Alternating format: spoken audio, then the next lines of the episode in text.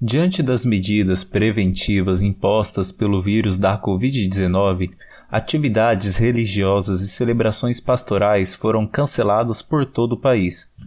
Em Ribeirão Preto, os templos religiosos voltaram às missas e cultos no último dia 18 de abril, após a ordenação do Plano São Paulo, mas com algumas restrições, entre elas 25% da capacidade total permitida. Este cenário tem desafiado a Igreja Católica, que depende de seus fiéis para manter as cerimônias ativas, situação na qual explicita a importância da religião na pandemia. Você acompanha mais da reportagem a seguir com Luiz Felipe Bueno. Para muitas pessoas, a fé se fundamenta em um modo de interpretar o mundo. Esses indivíduos foram diretamente afetados pela pandemia de Covid-19 a partir das providências tomadas em razão do isolamento social. No entanto, especialistas apontam sobre a importância da religião para a saúde e o poder da espiritualidade em tempos remotos. Segundo o coordenador da seção de espiritualidade da Associação Mundial de Psiquiatria, Alexandre Moreira Almeida, estudos indicam menores índices de depressão, alcoolismo, problemas com drogas e suicídio em pessoas com maior nível de envolvimento religioso.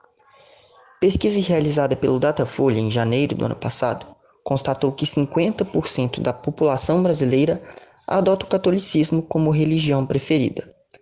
Dessa quantia, a faixa etária que possui mais fiéis é de 45 a 59 anos, com 26%.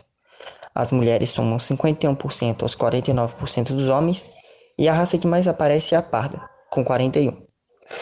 Os dados exibem a relevância da religião católica no Brasil.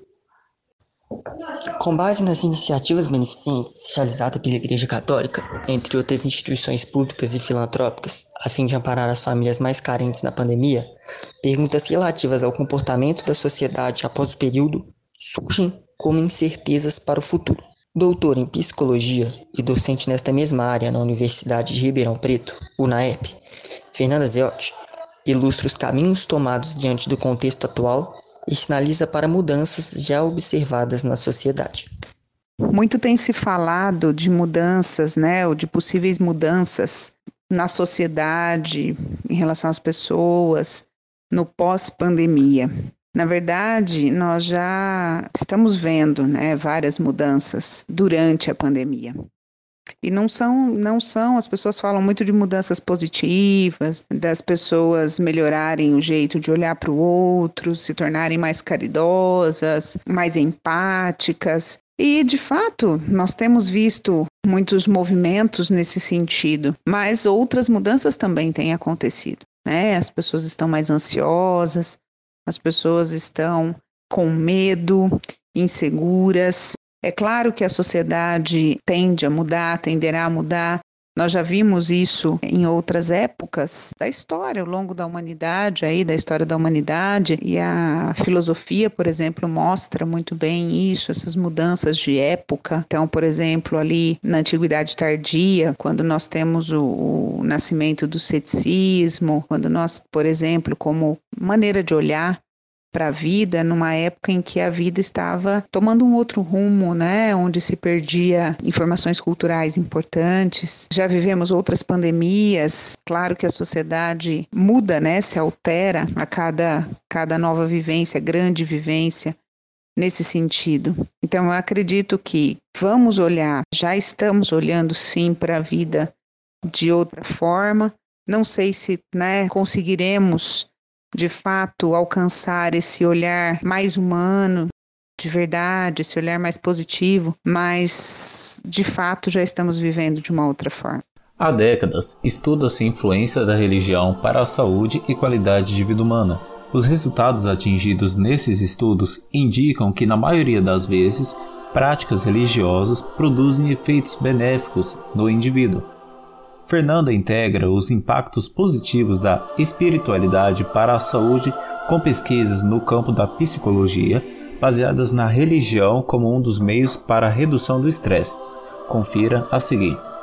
Na verdade, a busca pela religião e a, a, vivência da fé, ela é estudada inclusive pela saúde. Então, nós temos, por exemplo, a Organização Mundial de Saúde, para a Organização Mundial de Saúde, né, a espiritualidade é um dos pilares aí, vamos dizer, uma, um dos braços da qualidade de vida. Nós temos na avaliação de qualidade de vida dessa organização, um dos itens dessa avaliação diz respeito à vivência da fé, da espiritualidade pela pessoa. Como resultado de várias pesquisas, nós já temos a comprovação de pessoas da religiosidade né, e da fé sendo fortalecedoras da saúde para muitas pessoas. Outra coisa que a gente tem é a questão do enfrentamento de problemas. Então, hoje na psicologia especificamente, nós temos o estudo né, do estresse, que nós estudamos como síndrome da adaptação geral. E esse estresse, uma das formas de que o ser humano tem para enfrentar o estresse, hoje em dia são conhecidas quatro grandes formas de enfrentamento de estresse. Uma das formas que nós temos é a prática religiosa. Então, já se sabe tanto a saúde física quanto a saúde emocional, ela tem um reforço aí, né, um fortalecimento, sim, através de práticas religiosas. Isso é possível. Isso existe. Então, vendo dessa forma, né, é positivo. Sim, que as pessoas tenham a sua fé, que as pessoas vivenciem a sua religião em momentos como esse que nós estamos passando. Então, nós já sabemos que isso favorece não só para um fortalecimento espiritual, emocional, mas também físico, comprovadamente. As ações solidárias sempre estiveram em pauta nas instituições religiosas. Como consequência da pandemia de Covid-19, essas campanhas têm se intensificado principalmente aos mais necessitados e famílias em situações de vulnerabilidade. Missionário na Congregação dos Filhos do Imaculado Coração de Maria, claretianos e atualmente padre em Batatais, Almir Roberto Borges cita quais iniciativas têm acontecido na paróquia, na cidade, para ajudar essas pessoas mais carentes. Mais detalhes você vê agora.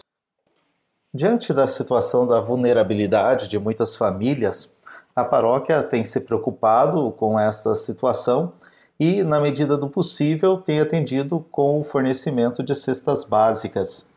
Quem é responsável por isso é o movimento dos Vicentinos. Tem ajudado na arrecadação dos alimentos um grupo de jovens da cidade que realizam uma ação de arrecadação de alimentos no sistema de pedágio ou drive-thru, como tem sido chamado ultimamente. Essa ação ela é divulgada nas redes sociais e no dia marcado, o grupo se organiza para estar em alguns pontos da cidade, bem movimentados, onde as pessoas podem é, só parar o carro e deixar os alimentos e oferecer ali a sua ajuda, que depois será distribuído às famílias necessitadas.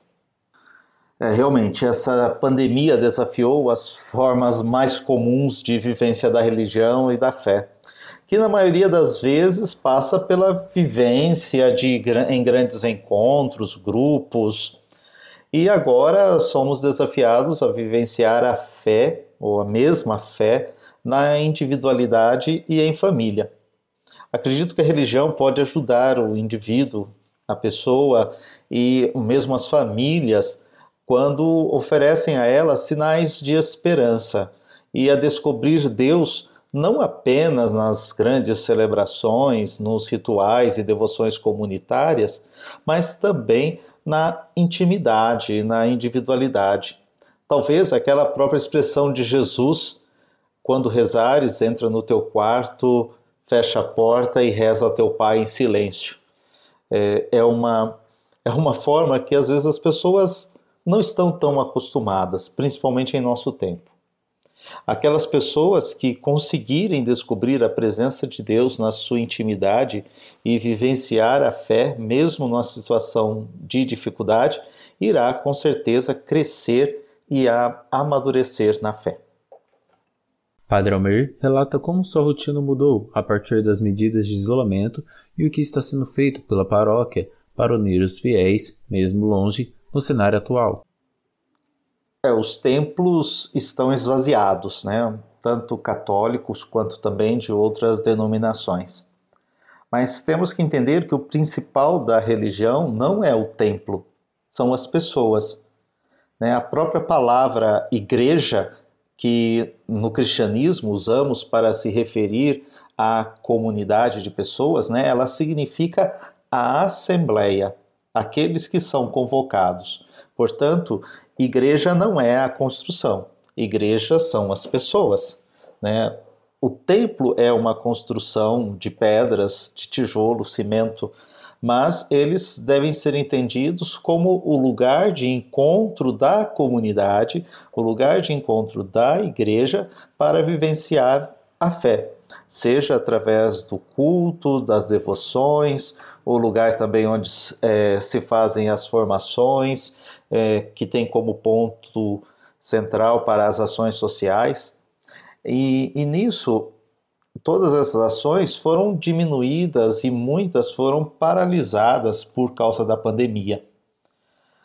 É, os cultos começaram a ser transmitidos pelas redes sociais, né, de forma online ou virtual, e com certeza isso afetou a vivência, a rotina de todos os fiéis, não só dos padres ou dos coordenadores, mas de de grande parte da comunidade, ou de toda a comunidade. Eu falo, falando pelo meu caso específico, junto com outros padres e leigos, nós montamos um curso introdutório sobre a Bíblia. E esse curso nós oferecemos todas as quintas-feiras, nesse primeiro semestre de 2021. Certamente ele irá continuar no segundo semestre também. Neste curso, além das palestras, dos momentos formativos, é, marcado pela exposição, né, pela metodologia da exposição, nós também priorizamos a realização de momentos de trabalho em grupo, onde as pessoas, num pequeno grupo de no máximo 10 pessoas, também é, distribuídos na sala virtual, né, elas podem partilhar motivadas por uma questão que é apresentada relativa ao tema, mas nesses pequenos grupos ela pode partilhar da sua vida, pode partilhar do, dos seus pensamentos, isto provoca um engajamento, um clima de envolvimento e de sociabilidade das pessoas. E o intuito, por exemplo, desse momento é diminuir um pouco essa sensação de isolamento. Né? Apesar do distanciamento físico, nós não aprendemos ainda a viver isolados. E esses momentos do curso é, têm propiciado isto. Na minha rotina, é, mudou bastante, porque passou a ter grande ênfase a preparação desse curso, que além do cuidado da parte técnica que coube a mim, também o contato com os outros participantes. Há, há muito envolvimento das pessoas que tanto perguntam pelo curso em si, mas também sobre pedem algum atendimento espiritual, tiram dúvidas e assim a gente vai é, criando também um outro tipo de, de envolvimento com as pessoas que não é aquele de sacristia ou da secretaria paroquial, né, mais presencial. Mas também assim que a gente oferece um trabalho de atendimento espiritual, de conforto, é, ajudando as pessoas a viver esse momento passar por esse momento difícil. Danilo Fiorati, coordenador do Ministério Jovem da Paróquia São João Bosco, explica com mais detalhes sobre a importância da religião no grupo de jovens e suas atuações. Bom, atualmente no nosso movimento, na Renovação Carismática Católica, né, da qual sou coordenador é, do Ministério Jovem, nós temos 10 grupos de oração jovem, né, que são realmente liderados por jovens, né, somente jovens participam mesmo, e temos três equipes jovens, que são equipes de jovens que participam de grupos de oração adulto, né, de pessoas mais velhas, é, mas tem outras ações com os jovens, né, a partir daquele grupo de oração. E a importância né, da, da religião, né? Falo da religião como um todo, não só do movimento Renovação Carismática Católica. É, na vida do jovem é é extremamente né, importante, porque a, a religião, principalmente a religião católica, forma o jovem como um cidadão, é um cidadão que tem princípios, um cidadão que tem valores que ele nunca vai abrir mão. A igreja forma um cidadão por completo, né? um, um cidadão por inteiro. Um cidadão que, por exemplo, na, no movimento da renovação carismática católica, o Ministério Jovem auxilia o jovem a escolher a sua profissão, escolher qual faculdade ele vai fazer, qual caminho ele vai seguir, se ele vai se casar, se o chamado dele é ser sacerdote, né, ser padre, freira, enfim. Então, acredito que essa seja né, uma da, das coisas mais importantes assim da, da religião na vida do jovem, né? Você ouviu o primeiro episódio da nossa série de reportagens sobre a religião na pandemia. Este sobre o catolicismo, comandado por Pedro Dias e Luiz Felipe Bueno. No próximo episódio, Antônio Melo e Neto Túbero exibem um contexto de evangelismo mediante o isolamento social. Até lá!